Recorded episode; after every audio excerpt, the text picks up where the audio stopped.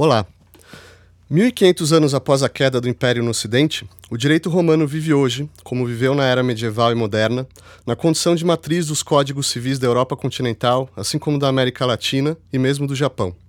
Sua influência hegemônica no direito público e privado é um fato mensurável linguisticamente, jurisprudência, tribunal, república, plebiscito, lei, senado e tantas outras instituições jurídicas e políticas vitais à nossa organização social têm seus nomes derivados do léxico romano clássico. Ironicamente, a única exceção à regra talvez seja o próprio vocábulo direito, fruto espúrio do latim medieval, posto que na Roma antiga direito e justiça se fundiam originariamente numa só palavra, ius, um conceito tão onipresente na biosfera romana que em toda a literatura produzida por seus jurisprudentes, a primeira ciência jurídica do mundo, só se encontram escassas definições, e mesmo elas parecem descrever não tanto a realidade do direito tal qual ele é, mas sim um ideal de justiça moral tal qual ela deveria ser. Para um deles, ius é a técnica de se realizar o bem e a equidade. Para outro, os preceitos do direito são viver honestamente, não prejudicar os outros e atribuir a cada um aquilo que é seu. A epopeia da cidade que se tornou o mais poderoso império que o mundo já conheceu foi também a história da consolidação de uma lei e uma ordem comuns para a maior parte da Europa, África do Norte e Oriente Médio. Ninguém exprimiu mais contundentemente esse destino quanto o maior dos poetas romanos, Virgílio, na admoestação premonitória do troiano Anquises ao seu filho Enéas, o pai mítico da raça romana.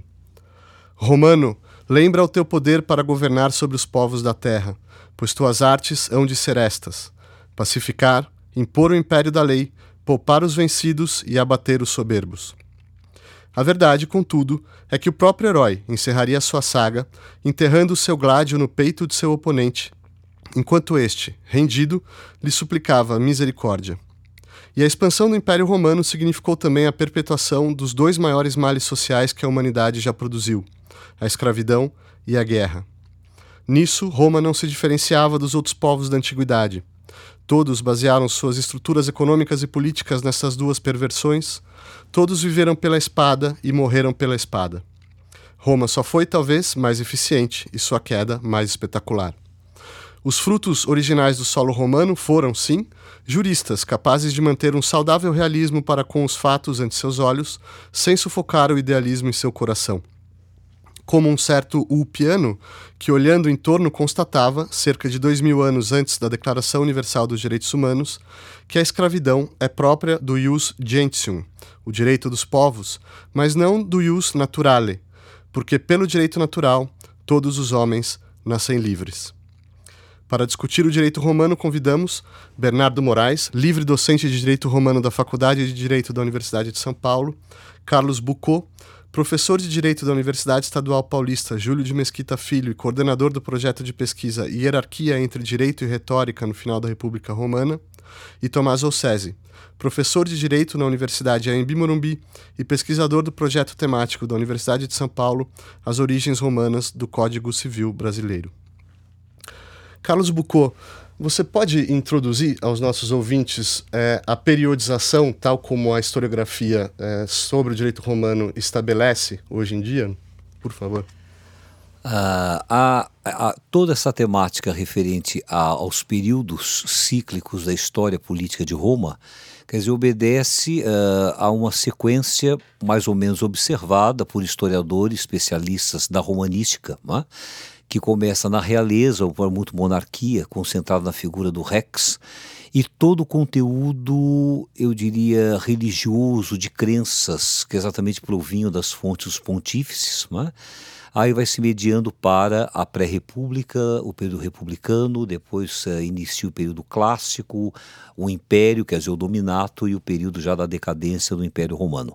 Lembrando, evidentemente, que não há uma segmentação muito rígida dessas divisões, quer dizer, são apenas cristalizações de certos núcleos de poder, mas a verdade, as fontes uh, e a própria ação uh, da criação do direito enquanto um poder da jurisprudência foi um processo que foi incorporando e preservando as fontes, mesmo a questão, digamos assim, dos pontífices, né, das próprias uh, as leis comiciais, enfim, são, são fontes que, na verdade, elas é, projetam essas características.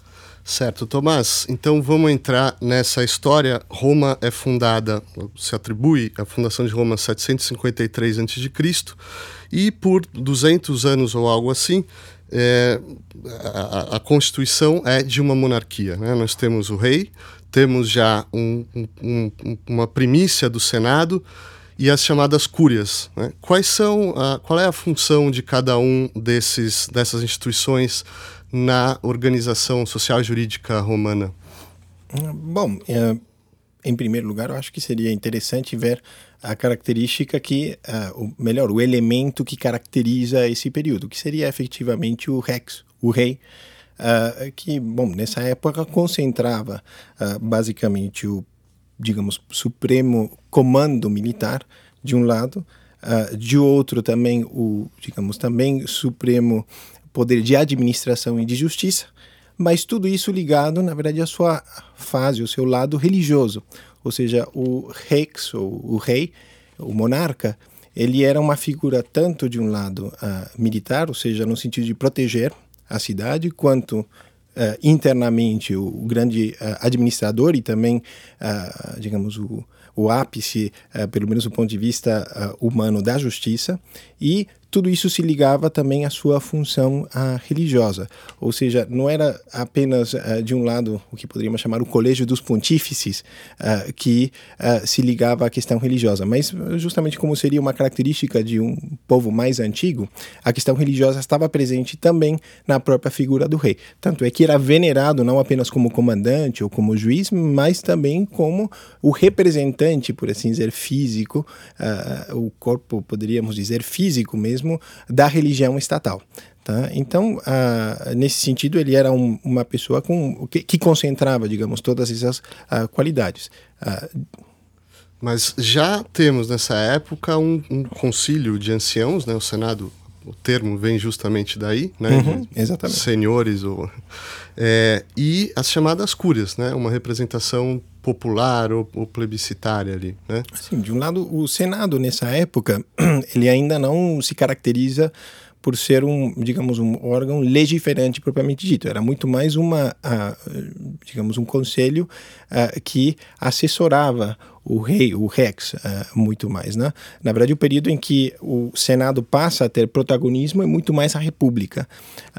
mas nesse sentido, o, o Senado era composto basicamente pelos chefes das gentes, ou seja, os chefes de cada, digamos, gens que participava da vida da cidade e que, portanto, era a, a origem da própria ideia de cidadania, teria não um representante, mas um chefe, agora sim, um chefe que participava do Senado. A importância do Senado é, é, ou seja, é enorme do ponto de vista da identidade da cidade. Uh, do ponto de vista civil, a identidade se liga, sim, ao Senado. Uh, nós pelo menos podemos ver também que os comícios eles cumprem uma função uh, extremamente relevante. Uh, na verdade, aí entra um, uma questão interessante que é as alterações do, da, da, na estrutura dos comícios que foram introduzidas justamente para dar conta das mudanças e as alterações uh, da composição da sociedade romana ao longo do tempo. Então, a principal, bom, vamos lá, em primeiro lugar, poderíamos dizer que uh, os primeiros comícios eles estavam, uh, na verdade, muito mais ligados aos valores da aristocracia, dos patrícios, e, e foi Servio Túlio, o sexto rei de Roma, ou seja, o penúltimo rei de Roma, que alterou essa uh, configuração, de tal forma a poder incluir, incluir nos uh, comícios, chamados uh, comícios por centúrias, em oposição aos comícios por cúrias, que era o que acontecia antes, poder incluir tanto plebeus quanto patrícios. Né? Agora, Bernardo Moraes, é, a gente conhece a história um pouco romanceada do Tito Livio sobre a transição da da, do, perdão, da monarquia para a república, uma rebelião dos aristocratas ali, teria acontecido um estupro uh, de uma de uma patrícia, mas se a gente for olhar em linhas bem gerais, assim, quer dizer, como se dá essa transição de uma sociedade tribal ali para uma república, né? Quer dizer, como que é, o, o Senado vai, vai assumir essa, essa supremacia. Tomás, vamos, vamos continuar com você então. Bom, é, Eu acho que uma das, uh, talvez um, um, um, modo interessante de uh, enfrentar essa questão seria, uh, de um lado, bom, lembrar que o período, vamos lá, de, da monarquia foi de mais ou menos 753 a 754, aí há dúvidas, na verdade todo mundo tem uma opinião sobre isso, mas até mais ou menos 509, 508 antes de Cristo. Foram sete os reis de Roma, o último deles foi Tarquinio, o soberbo. Tá? Ah, os últimos dois reis de Roma, na verdade, ou seja, o Servio Túlio de um lado e o Tarquínio Soberbo, eles dois já, na verdade, apresentavam as características de uh, governo mais tirânico e, portanto, tinham se tornado diante, uh, provavelmente não por uma questão de, uh, eu diria, uh, características pessoais, mas provavelmente porque o, o, modo de comandar, o modo de administrar a cidade deveria se adaptar agora à nova configuração que tinha a sociedade romana. E por causa disso se tornaram, uh, de alguma forma, tirânicos, por assim dizer, e, uh, digamos, essa situação alcançou o seu ápice com o tal do estupro da Lucrécia. Uh, isso se tornou uma espécie de locus classicum, ou seja, era um, um tema que todo romano, eu diria que todo homem antigo que conhecesse alguma coisa de Roma lembraria muito bem. E foi um episódio protagonizado pelo filho do Tarquinio Soberbo que ah, estuprou a esposa de um uh, de um outro patrício, no caso era Tarquinio Colatino, tá? A partir desse momento e na verdade não, vamos lá, não especificamente por isso, mas talvez tenha sido o estopim, eh, eventualmente, da mudança, uh, isso levou, na verdade, à queda da monarquia. Uh, com a queda da monarquia, os poderes que eram concentrados na figura do rei, eles foram ao, sendo distribuídos pelas magistraturas. E, na verdade, o sentido mais clássico, mais básico, talvez, da, da justamente da, da república, ou seja, seja o de res pública, ou seja, de coisa uh, pública que pertence a pelo menos a todos, não, não digo no sentido uh, universal do termo de hoje, mas no sentido mais amplo que poderia alcançar na antiguidade clássica. Né? Nesse início, agora sim, Bernardo, é, a República vai passar por uma série de, de conflitos civis até chegar a um momento em que é, é, quase exigida uma codificação é, das leis de Roma nas chamadas é, Doze Tábuas. Né? Você pode introduziu uh, eh, para os nossos ouvintes esse processo e o conteúdo propriamente das, dessas 12 tábuas? É, do ponto de vista da, das fontes do direito, até então, o direito essencialmente se pautava por costumes. E isso acabava trazendo uma grande eh, insegurança no, no seio da sociedade.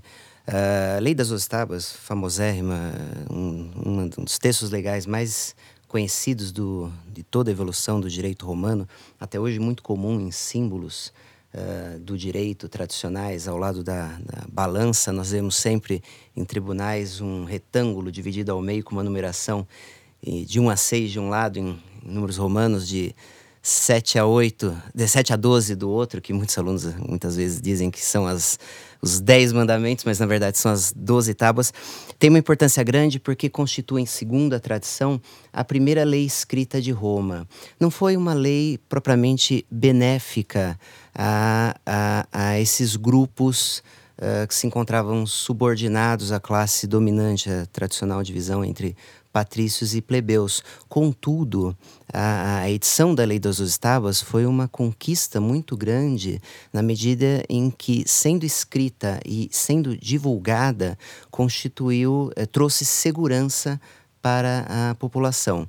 Uh, aliás, o termo doze tábuas se refere, originalmente a lei não tinha nome nenhum, se refere à forma de publicação dela em praça pública. Eles precisavam de, uh, não havia como há hoje um diário oficial onde publicamos leis, então eles precisavam de alguma forma de, não adiantava também só termos uma lei escrita, a classe subordinada, os, os plebeus ainda não teriam como uh, conhecer essas leis, então precisavam de uma forma eficiente de publicação, escreveram elas em tábuas e publicaram elas uh, em praça para que todos conhecessem. Por mais que houvesse, a maior parte da população fosse analfabeta, de qualquer jeito havia potencialidade de todos de conhecer uh, de conhecer o direito. Então foi uma, uma, uma, uma conquista fantástica essa consolidação dos costumes. Uh, há uma tendência hoje que se diga que as doze tábuas constituem uma codificação. uma codificação num sentido um pouco mais amplo, não no sentido moderno. A codificação, tal qual nós entendemos hoje, ela começou a tomar corpo no final do século XVIII, início do, do século XIX, o, o grande primeiro, não foi o primeiro, mas dos primeiros, o grande modelo de, de codificação baseado nas fontes romanas é o Code Civil de 1804. Então, é, é, codificação no sentido de uma reunião de, de, de das principais um, normas de, baseadas nos costumes, envolvendo direito público, direito privado, uh, reunião num único, num único texto. E ainda falando um pouco da lei das doze tábuas, eles precisavam de um modelo para fazer isso.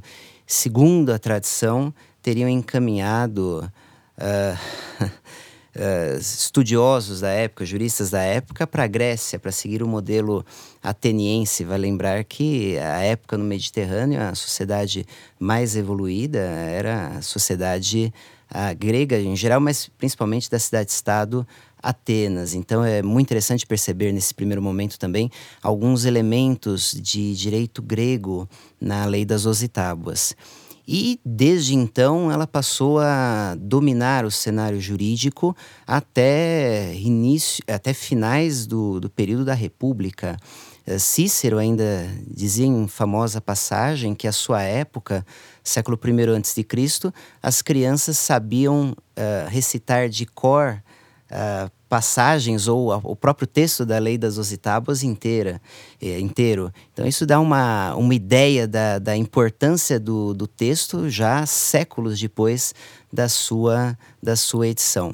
E também vale talvez enfatizar que foi o primeiro texto escrito, mas depois da, segundo a tradição, mas depois da lei das ositábuas passamos séculos sem nenhum texto equivalente.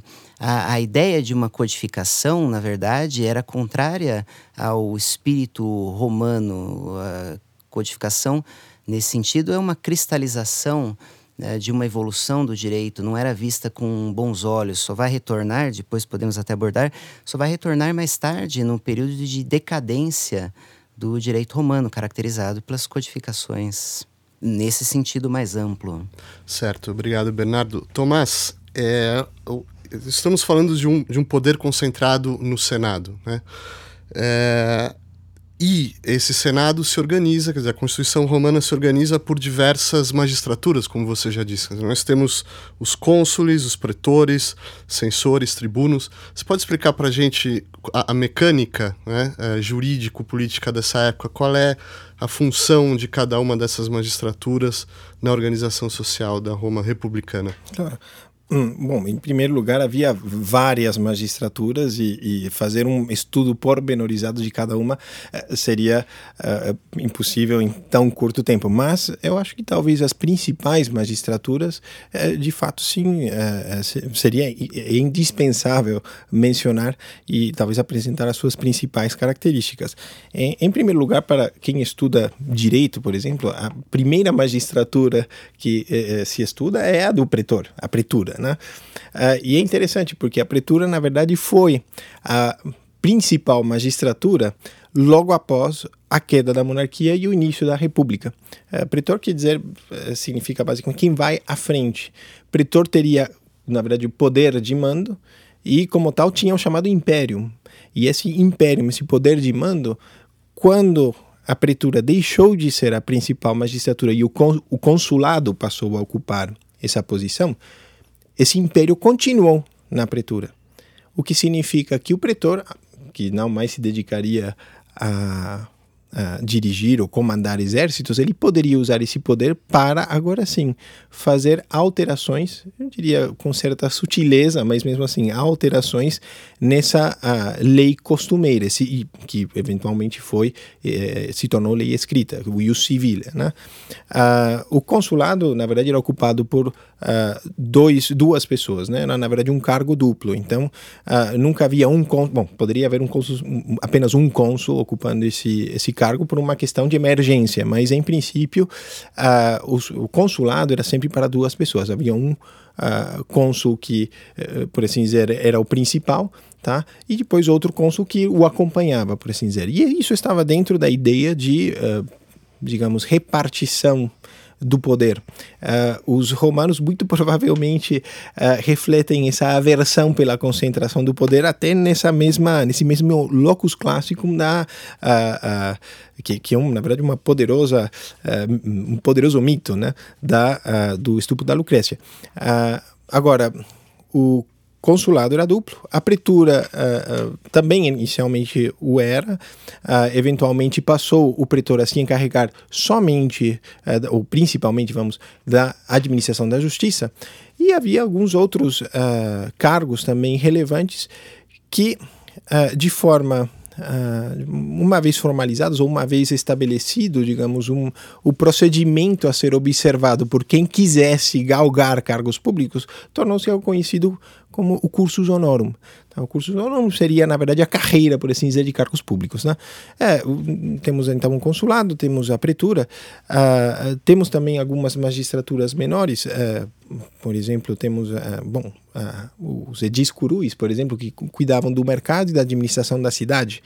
Temos o tribuno, não tribuno da plebe, mas na verdade o tribuno, que era um dos primeiros cargos que eram ah, alcançados por quem quisesse entrar na carreira pública, estava ligado na verdade a uma função no exército especificamente.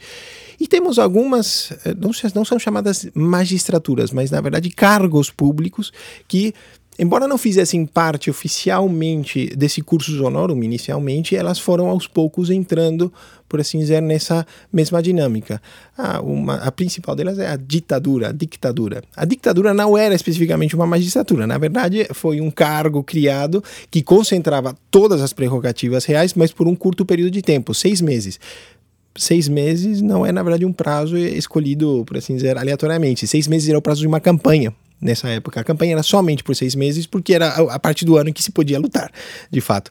Tá? Uh, e uh, o outro cargo que também entrou nessa, nesse mesmo nessa mesma dinâmica foi o cargo do agora sim tribuno da plebe. O tribuno da plebe uh, era escolhido, ou seja, nas assembleias populares inicialmente era ocupada exclusivamente por plebeus, passou eventualmente a ser ocupado também, poder ser ocupado por uh, patrícios, isso já na época do César era praxe praticamente, uh, mas tinha o, enfim, poder de veto. Duas coisas, na verdade. De um lado, o poder de veto podia vetar qualquer decisão feita, eh, por exemplo, feita pelo Senado, por algum funcionário, outro funcionário público ou outro magistrado, inclusive o cônsul, ou qualquer um deles, tá? Mas principalmente ele tinha uma proteção pessoal. Seu corpo era sacrossanto.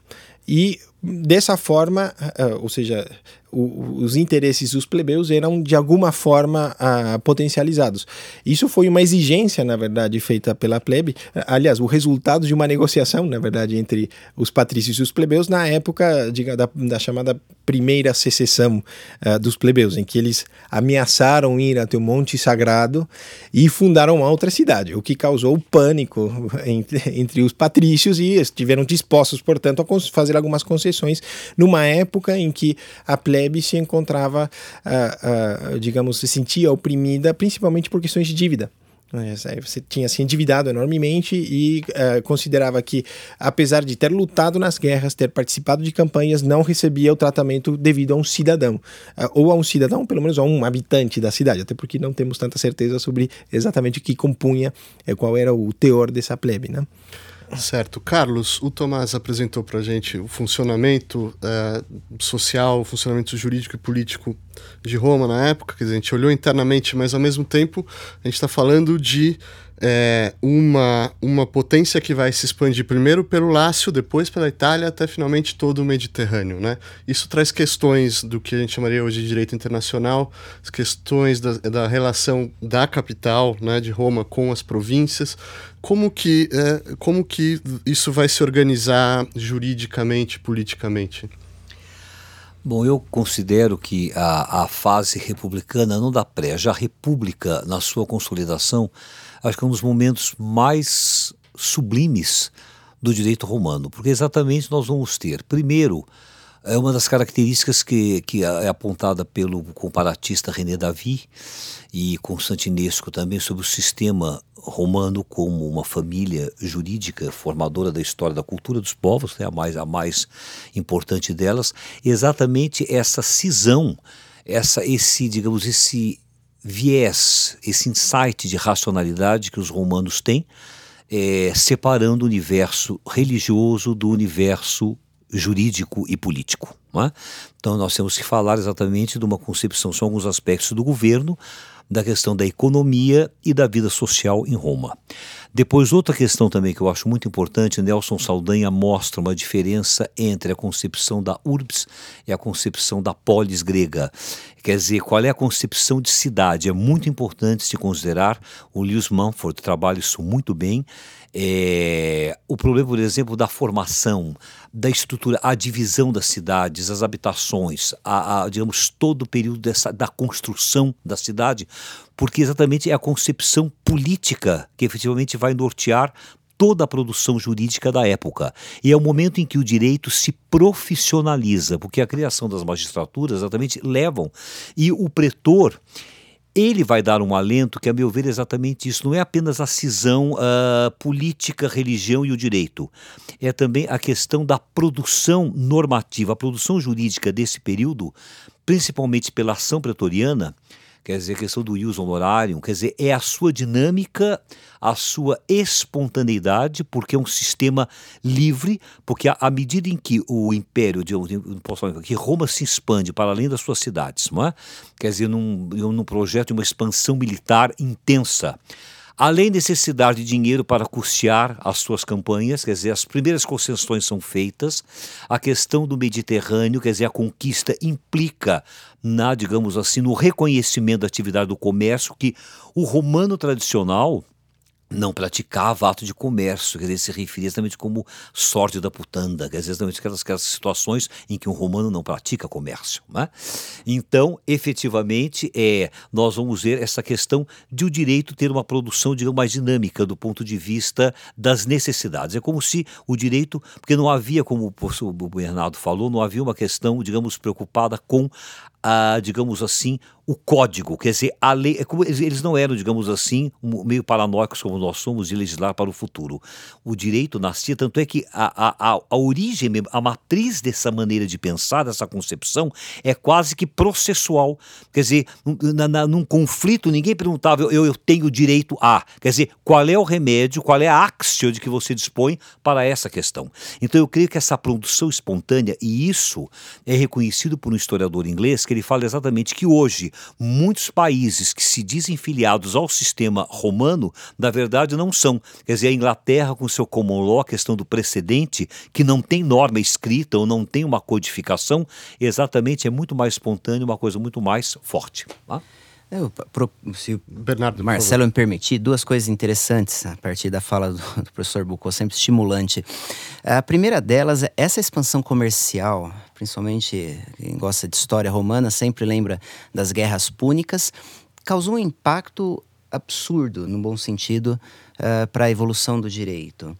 Uh, fora o que Bucco já disse, uma preocupação muito grande, uma, aliás, uma característica dos romanos que eh, criou uma preocupação importante foi a seguinte: os romanos eles não impunham a todos o seu ius civile, o seu direito típico, uh, o típico do, direito dos cidadãos romanos. Eles não teriam essa preocupação que o Bucco disse se eles se impusessem a todos os povos vencidos. Eles o, importantíssimo visualizar que eles tiveram uma preocupação de criar algo além do ius civile, que era o ius gentium. Na verdade, eles. Essa é uma categorização bastante complexa nas fontes, mas de uma forma geral, podemos dizer que nós temos três uh, direitos. Nós temos o ius naturale, que seria aquele direito comum, não só a todos os seres humanos, mas comum a todos os seres vivos, incluindo animais. Nós teríamos a procriação, um exemplo típico dos manuais. Uh, nós teríamos abaixo, entre aspas, não há uma hierarquia, mas o ius gentium, que seria um direito comum a todos os povos, e Fora isso, o ius civile, que seria aquele direito comum, em princípio, só aos cidadãos romanos. Então, a, na medida em que eles reconhecem algo diverso do seu ius civile, esse ius gentium, eles passam a ter uma preocupação prática criar e, e, e, baseada nessa preocupação de estimular o comércio, eles precisavam criar normas jurídicas que estimulassem o comércio e atendessem a essa multiplicidade cultural do, do, do Império Romano. E para isso, eles abstraíram, eles procuraram abstrair cada vez mais das normas jurídicas elementos não jurídicos, como, por exemplo, religiosos, que o Bocô bem mencionou. É por isso, e, me empolgo com, com esses temas, mas é por isso que o período clássico é considerado o período mais importante de, de evolução. Não é o período em que surgiu o principal texto jurídico romano, mas é o período em que o, o direito romano atingiu o seu ápice de evolução e serve de base, modelo para um problema que nós temos hoje na Europa a União Europeia. Eles, eles enfrentam hoje, com a quebra um pouco daquele nacionalismo exacerbado, principalmente após a Segunda Guerra Mundial, eles têm essa preocupação de administrar, criar normas jurídicas que atendam a todas as, as nacionalidades uh, dentro da União Europeia. Modelo perfeito, direito romano clássico. Eu só queria acrescentar, em termos assim, de fontes, que é muito importante é, é sinalizar essa questão. Como o professor Bernardo falou, há, digamos assim, uma concentração, digamos, energética uh, nas bases da lei das doze tábuas. Agora é de se ver também que o plebeu ele não era uma figura tão marginalizada. O plebeu ele era um pequeno comerciante, ele era uma pessoa que dispunha de um certo poder econômico como artesão. Eles não eram não eram escravo e nem eram estrangeiro, não é? Então eles pretendiam realmente ter uma posição social elevada. Eles queriam casar com as patrícias, eles queriam ter acesso ao cargo público. Então foi uma revolução realmente é, interessante esse respeito. Agora, com o tempo eles entram, eles vão ter todos os privilégios exatamente da aristocracia, eles passam a desenvolver, ocupando o cargo, quer dizer, uma coisa que vai se ampliando no período da República. Agora, há uma fonte, eh, Bernardo, que eu gostaria de comentar com você, eu, eu fico muito assim, atento à produção normativa e ao pensamento do jurisconsulto romano, que é exatamente uma figura, um perfil que se consolida e se robustece nesse período. É, a Qual período exatamente, Carlos? Exatamente o período da, da, da, República, digamos assim, já vai, certo. já praticamente já a, a, consolidação, depois nós temos os períodos severos e tudo mais, aí se consolida nessa, nessa época. Mas exatamente, por exemplo, o édito, a questão do pretor, porque ela aparece com uma fonte frágil, quer dizer, um pouco até tímida, mas persistente. É, é exatamente essa, essa atenção que eles têm, não só à jurisprudência antiga, exatamente a, a, toda a produção do pensamento dos jurisconsultos, isso vai se perpetuando e vai, digamos assim, fortalecer todo, digamos assim, o acervo normativo jurídico que vai passar para o período clássico. Então Isso. é muito importante, porque foram pequenas uh, iniciativas normativas jurídicas e me chama a atenção exatamente isso, porque aparentemente elas são tímidas porque há necessidade de administrar. A administração pública é importantíssima em Roma no ambiente das províncias. Tanto é que essa questão das províncias é que vai ser um dos problemas, digamos assim, fundamentais da decadência do Império Romano, porque porque a administração de Roma em relação ao distanciamento das províncias, principalmente das Espanha e tudo mais, é, é, acontece exatamente eu isso. Me empolgo, eu me empolgo com o tema do Bocô, mas tem um aspecto que eu não poderia deixar de passar, é, enfatizar que talvez não tenha ficado claro para os que nos ouvem e não conhecem o direito romano. É algo que foge, inclusive, ao conhecimento da maior parte dos pretensos estudiosos de direito romano. Uh, essa divisão em famílias do direito, famosa a partir de um trabalho de um francês que o Foucault mencionou, René Davy, Nessa divisão, o Brasil ele é colocado num grupo, a família romano-germânica, e que acaba se equiparando com uh, sistemas do, de países como aqui na América do Sul, Argentina, Chile, Europa, Europa quase como um todo, Portugal, Espanha, França, Itália, Alemanha, Oriente, Japão, mas também China, é fantástico. Mas o que escapa à maioria é que a forma de pensar do jurista romano nesse período, ela não é a forma de pensar de um jurista, de um jurista hoje típico da família romano-germânica. Alguns autores, aqui no Brasil é poucos trabalham esse tema, gostam de fazer a divisão entre sistemas jurídicos abertos e sistemas jurídicos fechados. Nós pertencemos aqui no Brasil a um sistema jurídico fechado, é, essencialmente pautado na interpretação de normas jurídicas escritas. Não era assim que raciocinavam os romanos. Quando um, um, problema se apresentava no período clássico a um jurista romano, ele não se vinculava, em princípio, a quase nada para decidir. Nada também não era tão amplo.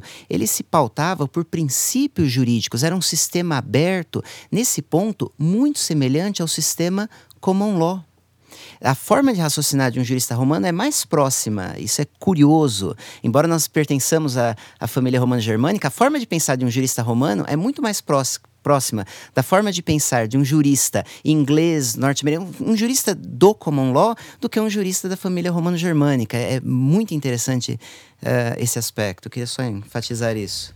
Ok. Tomás, é, a gente viu como a República é um momento de muita criatividade né, na, na, formação, quer dizer, se forma a chamada Sinfonia das Fontes do Direito, como um, um, dos juristas depois vai chamar, mas o período chamado clássico do direito romano é justamente os dois ou três primeiros séculos da República, se eu entendo bem. Né?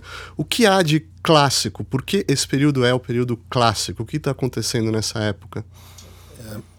Primeiro que toda uh, divisão, toda uh, periodização uh, do, de qualquer época, qualquer período, qualquer momento histórico encerra uma certa arbitrariedade. Isso é, é, obviamente por um motivo metodológico. Na verdade, as, os períodos que os historiadores, historiadores de certa forma impõem ao tempo, ah, correspondem a, muitas vezes a um interesse de pesquisa, de um lado, e, e, certos fatos que norteiam essa pesquisa. Ou seja, é necessário delimitar para eventualmente poder ah, buscar características gerais nesses períodos.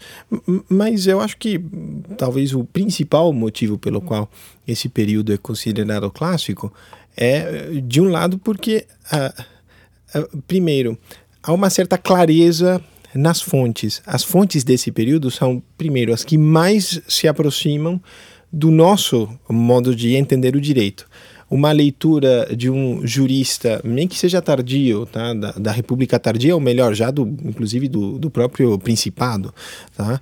Uh, seria, seria o Gaio, por exemplo, as institutas de Gaio. Uma leitura de um jurista dessa época, uh, de fato, é muito mais amena, muito mais próxima do nosso modo de pensar do que, por exemplo, a leitura de uma Constituição imperial do século VI ou do século V depois de Cristo. Uh, por outro lado, se nós voltarmos no tempo, formos para a época arcaica ou pré-clássica também, a leitura das doze tábuas, uh, do que, na verdade, não temos as doze tábuas, nós temos, na verdade, o relato de fragmentos das doze tábuas e reconstruções a partir disso. Mas a leitura uh, desse texto, embora seja claro e, tenha os seus, o seu enorme, enorme, gigantesco valor histórico, também não é tão próximo do nosso modo de pensar de certa forma, isso aqui já é uma opinião baseada, uma opinião minha. Existe também uma multiplicidade de fontes nesse período. Esse período é mais fecundo, na verdade, do ponto de vista da produção e também o mais fecundo eh, no, do ponto de vista das fontes do direito. De então, um vou deixar a coisa um pouco mais, mais concreta claro. para os nossos ouvintes. Eu gostaria que vocês dessem alguns exemplos de é, de, de, de, expoentes nessa época, quer dizer, o que que, se, o que que eles produziram que depois se torna relevante para o direito entendido em termos né, universal, assim, né? Eu... Bom, um exemplo, me permitirem, um exemplo talvez mais marcante do período clássico, é meu, é a minha linha de pesquisa, é o modelo que nós temos hoje de um contrato mais importante na prática, que é a compra e venda. Isso é um assunto hoje cercado de uma certa polêmica em comparação com o mundo grego, mas até então não se admitia o que hoje nós chamamos de compra e venda consensual. A compra e venda no mundo grego, segundo a maior parte dos estudiosos, dava-se com uma troca, uma troca contextual, no mesmo contexto entre dinheiro, moedas, seja lá o que for, e o objeto que estava sendo vendido. Qualquer construção acerca, além disso, como uma o que hoje nós chamaríamos uma venda a prazo, uma venda em que a, a, a entrega é postergada no tempo, ou uma entrega parcelada, era alguma coisa de difícil uh, caracterização do mundo grego. Eles até tinham alguns institutos que, que, que que conseguiam suprir essa deficiência prática. Mas era muito artificial. Por quê? Porque o mero consenso nesse primeiro. A compra e venda era real, no sentido que as, os objetos, o, o, preço e o objeto precisavam estar entre as presentes no momento de celebração do contrato, e a propriedade já se transferia naquele primeiro momento no mundo romano clássico, eles, inver eles invertem, não, eles mudam totalmente essa lógica. A compra e venda passa a ser meramente consensual. Comprador e vendedor somente se obrigam a transferir determinada quantidade de dinheiro, no caso, o comprador para o vendedor, e o vendedor se obriga futuramente a transferir a propriedade de um bem para outra pessoa. Parece simples, mas isso possibilitou um impulso no comércio absolutamente fantástico. Mais um exemplo, Tomás, e aí nós precisamos seguir. Claro, claro. Ah, justamente aí a ligação com a com as fontes, né? com a atividade do pretor, no caso. Uh, no, no, antigo direito romano havia a classificação, no direito arcaico e no, no clássico também, uh, das coisas, que era uh, extremamente importante. De um lado, as res chamadas mancipi e de outro lado, as res nec, mancipi, que nada mais significa distinguir as coisas que exigiam uma certa solenidade para transferir sua propriedade daquelas coisas que podiam ser transferidas pela é entrega da coisa, simples entrega, sem nenhuma solenidade ou formalidade. Tá? É para aquele que eventualmente adquirir ou celebrasse um contrato de compra e venda cujo objeto fosse uma, uma res mancipi, coisa que exigia a mancipácio, se essa mancipácio não fosse celebrada, ou seja, se não houvesse essa solenidade, não se transferia a propriedade. E isso passou a acontecer com muita frequência, porque com todas os, com todos, uh, digamos, o, todo o tráfico jurídico que, que Roma passou a, a, manter com as demais nações e povos do mundo, do mundo conhecido, do Mediterrâneo, a, a, as formalidades de emancipácio, de um lado, ou não eram celebradas por falta de tempo, falta de interesse, ou se não, não podiam ser celebradas porque a outra parte contratante era estrangeira ou talvez não fosse nem da cidade, ou não conhecesse esse direito. Então, a, o, que a, o que o pretor passou a fazer foi simplesmente aplicar a, uma exceção, na verdade, uma defesa indireta, a chamada exceptio rei vendite, tradite, vendite tradite, que seria a exceção da coisa vendida e já entregue. Ele simplesmente uh, adotava uma ficção jurídica pela qual considerava que o prazo de usucapião, que é outra forma de aquisição originária da propriedade, já tinha ocorrido. Portanto, o comprador, mesmo que comprasse uma coisa uh, que exigia essa solenidade, ele, por ficção e por obra do pretor, tornava-se proprietário da coisa para todos os fins práticos, é, é, ou seja, do direito. Tá? Somente podia ser feito, feita essa, digamos, essa manobra jurídica porque o pretor tinha império e, como tal, ele podia determinar que, em, em certos casos, certas situações, a simplesmente certas ações fossem ou não concedidas à parte. E da mesma forma, as exceções que são modos indiretos de uh, opor uma defesa. Né? Certo, Carlos, a gente não poderia terminar o nosso encontro sem falar da chamada idade pós-clássica do direito romano, justamente é, o Império, estou dando saltos históricos aqui, mas o Império se divide entre Ocidente e Oriente e você tem nessa época talvez a maior expressão ali da, da, da chamada idade pós-clássica, o Corpus Juris Civilis, né, editado pelo Justiniano. Qual é a importância desse código e qual é a estrutura do código, qual é a importância desse código para a história do direito? Eu posso dizer que é basicamente a síntese da história do que foi Roma e do que é o direito hoje. Porque é, agora é interessante observar a, a iniciativa de Justiniano. Né? Na verdade, não quer dizer corpus juris foi uma terminologia adotada no período medieval, né? quer dizer, o Dionísio Godofredo, quer dizer, monges que descobrem isso estava perdido. Né? E, mas na verdade foi uma obra interessante, é claro, Justiniano não fez isso sozinho, ele era um, ele era um jurista além de imperador, também um bom soldado, quer dizer, tentou ainda garantir o Império Romano já na sua esfacelado, que Roma nesse sentido não existia, quer dizer, os bárbaros por ali, essa coisa, nós sabemos tudo isso, mas havia um curso de direito né, em Constantinopla, havia um curso em Alexandria, né, Beirute, e ali se dava aula em grego e latim, imagina que período maravilhoso. E eu não sei se eu estava em espírito lá, mas ele, enfim, mas ele, ele, ele conseguiu um grupo de professores, é claro, ele sozinho não teria levado a cabo essa missão, e a finalidade eh, dessa, digamos, dessa codificação, de coligir essas fontes todas e fazendo uma seleção, talvez institutos ou princípios que não mais tivessem significado à sua época, dizia o imperador era cristã. Eu não sei, eu tenho uma desconfiança. Eu, quando eu consagro a República, eu acho assim que o período dessa racionalidade foi muito importante. Eu tenho a impressão que eu já ouvi tese a respeito que a questão da adesão de Roma ao cristianismo, que era uma seita oriental como outra qualquer, talvez tenha se não na ética, né, porque a ética é grega nesse caso, a meu ver, mas caminhou para a sua decadência. Eu acho que os imperadores, enfim, e também a própria impossibilidade, quer dizer, a Roma caiu pela sua própria grandeza. Não é? Mas a questão é essa, é ver que eles procuraram, que Justiniano procurou preservar aquela tradição, e eu quero, é, digamos assim, examinar se os meus colegas de de conversa que, quer dizer, comum dessa opinião. O que mais impressiona na exemplaridade do sistema romano foi exatamente a técnica que eles conseguiram desenvolver foi exatamente a, a, o respeito às fontes. Isso até os imperadores respeitaram, as opiniões dos jurisconsultos, a tradição que isso tem, e uma tradição viva. Não era uma tradição morta, foi uma tradição vivenciada através dos períodos, porque foi uma experiência muito sólida, foi uma experiência, digamos assim, eu consegui, era na carne da comunidade, daquela cultura. Né? E tanto é que dificilmente não houve uma civilização que, em termos de um sistema, eles nem imaginariam que fosse um sistema, efetivamente conseguiu superar, suplantar, porque a vitalidade de conceitos, de princípios, é algo assim que assombra. Assombra.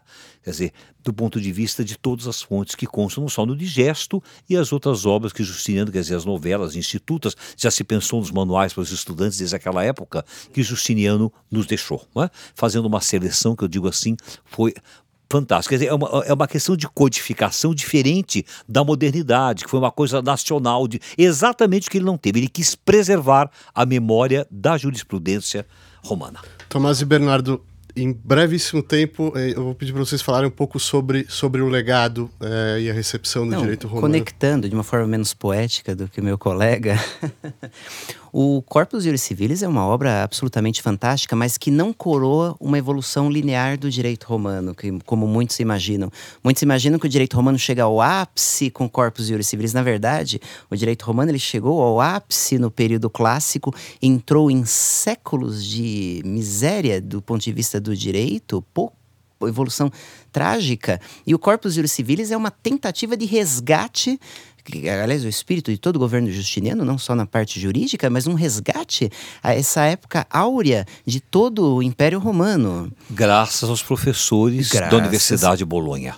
Com certeza. Que eles resgataram e ensinaram o direito através do Corpus Juris Civilis. Isso foi maravilhoso. O Corpus Juris Civilis, a parte principal do Corpus Juris Civilis, que é o digesto, na verdade, chegou até nós em um único manuscrito que está hoje num, em uma biblioteca em Florença.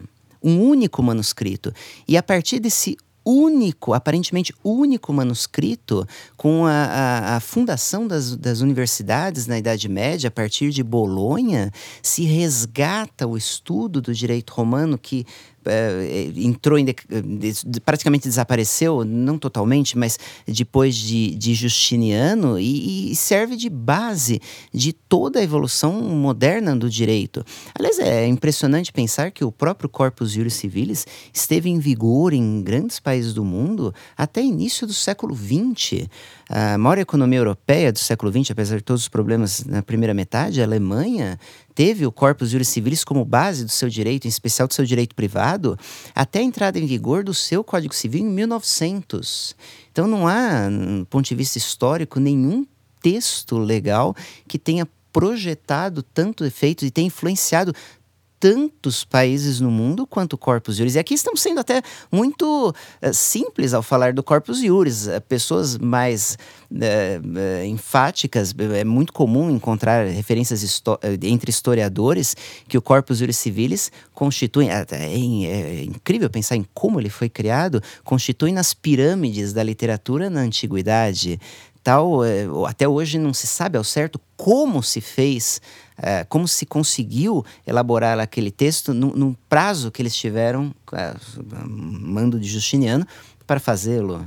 Tomás, brevissimamente, por favor. É, bom, é, acredito que boa parte de, do, do, valor é, verdadeiramente incalculável dessa, do direito romano, da, das fontes que chegaram a nós, que uh, nos trazem informações acerca desse, desse direito, essa experiência, na verdade, uh, é justamente o fato de que elas se referem à experiência viva de um povo em um determinado local, uh, extremamente ampla, que nos dá um vislumbre, talvez, daquelas, daquelas, daqueles institutos, aquelas questões que são mais comuns na vida dos povos. E uh, nesse sentido, é sempre bom lembrar que não existe um laboratório, na verdade, para o comportamento humano. O que nós temos, na verdade, é a nossa experiência passada. E o que o direito romano resgata é justamente essa experiência. É, é, é, é de fato extremamente. Uh, interessante ler um texto que foi escrito dois mil anos atrás, mil e oitocentos anos atrás e perceber que ainda hoje ele faz sentido. E não só faz sentido, mas ele pode ser utilizado para criar uma regra que solucione um problema atual. Uh, e nesse sentido, o direito romano é, de fato, um dos grandes uh, monumentos, não apenas jurídicos ou histórico, mas sim da própria vida, da vivência humana. Obrigado, Tomás Ocese. Por hoje é só. Obrigado, Bernardo Moraes. Obrigado, Carlos Bucô. Obrigado por ouvir e até a nossa próxima edição.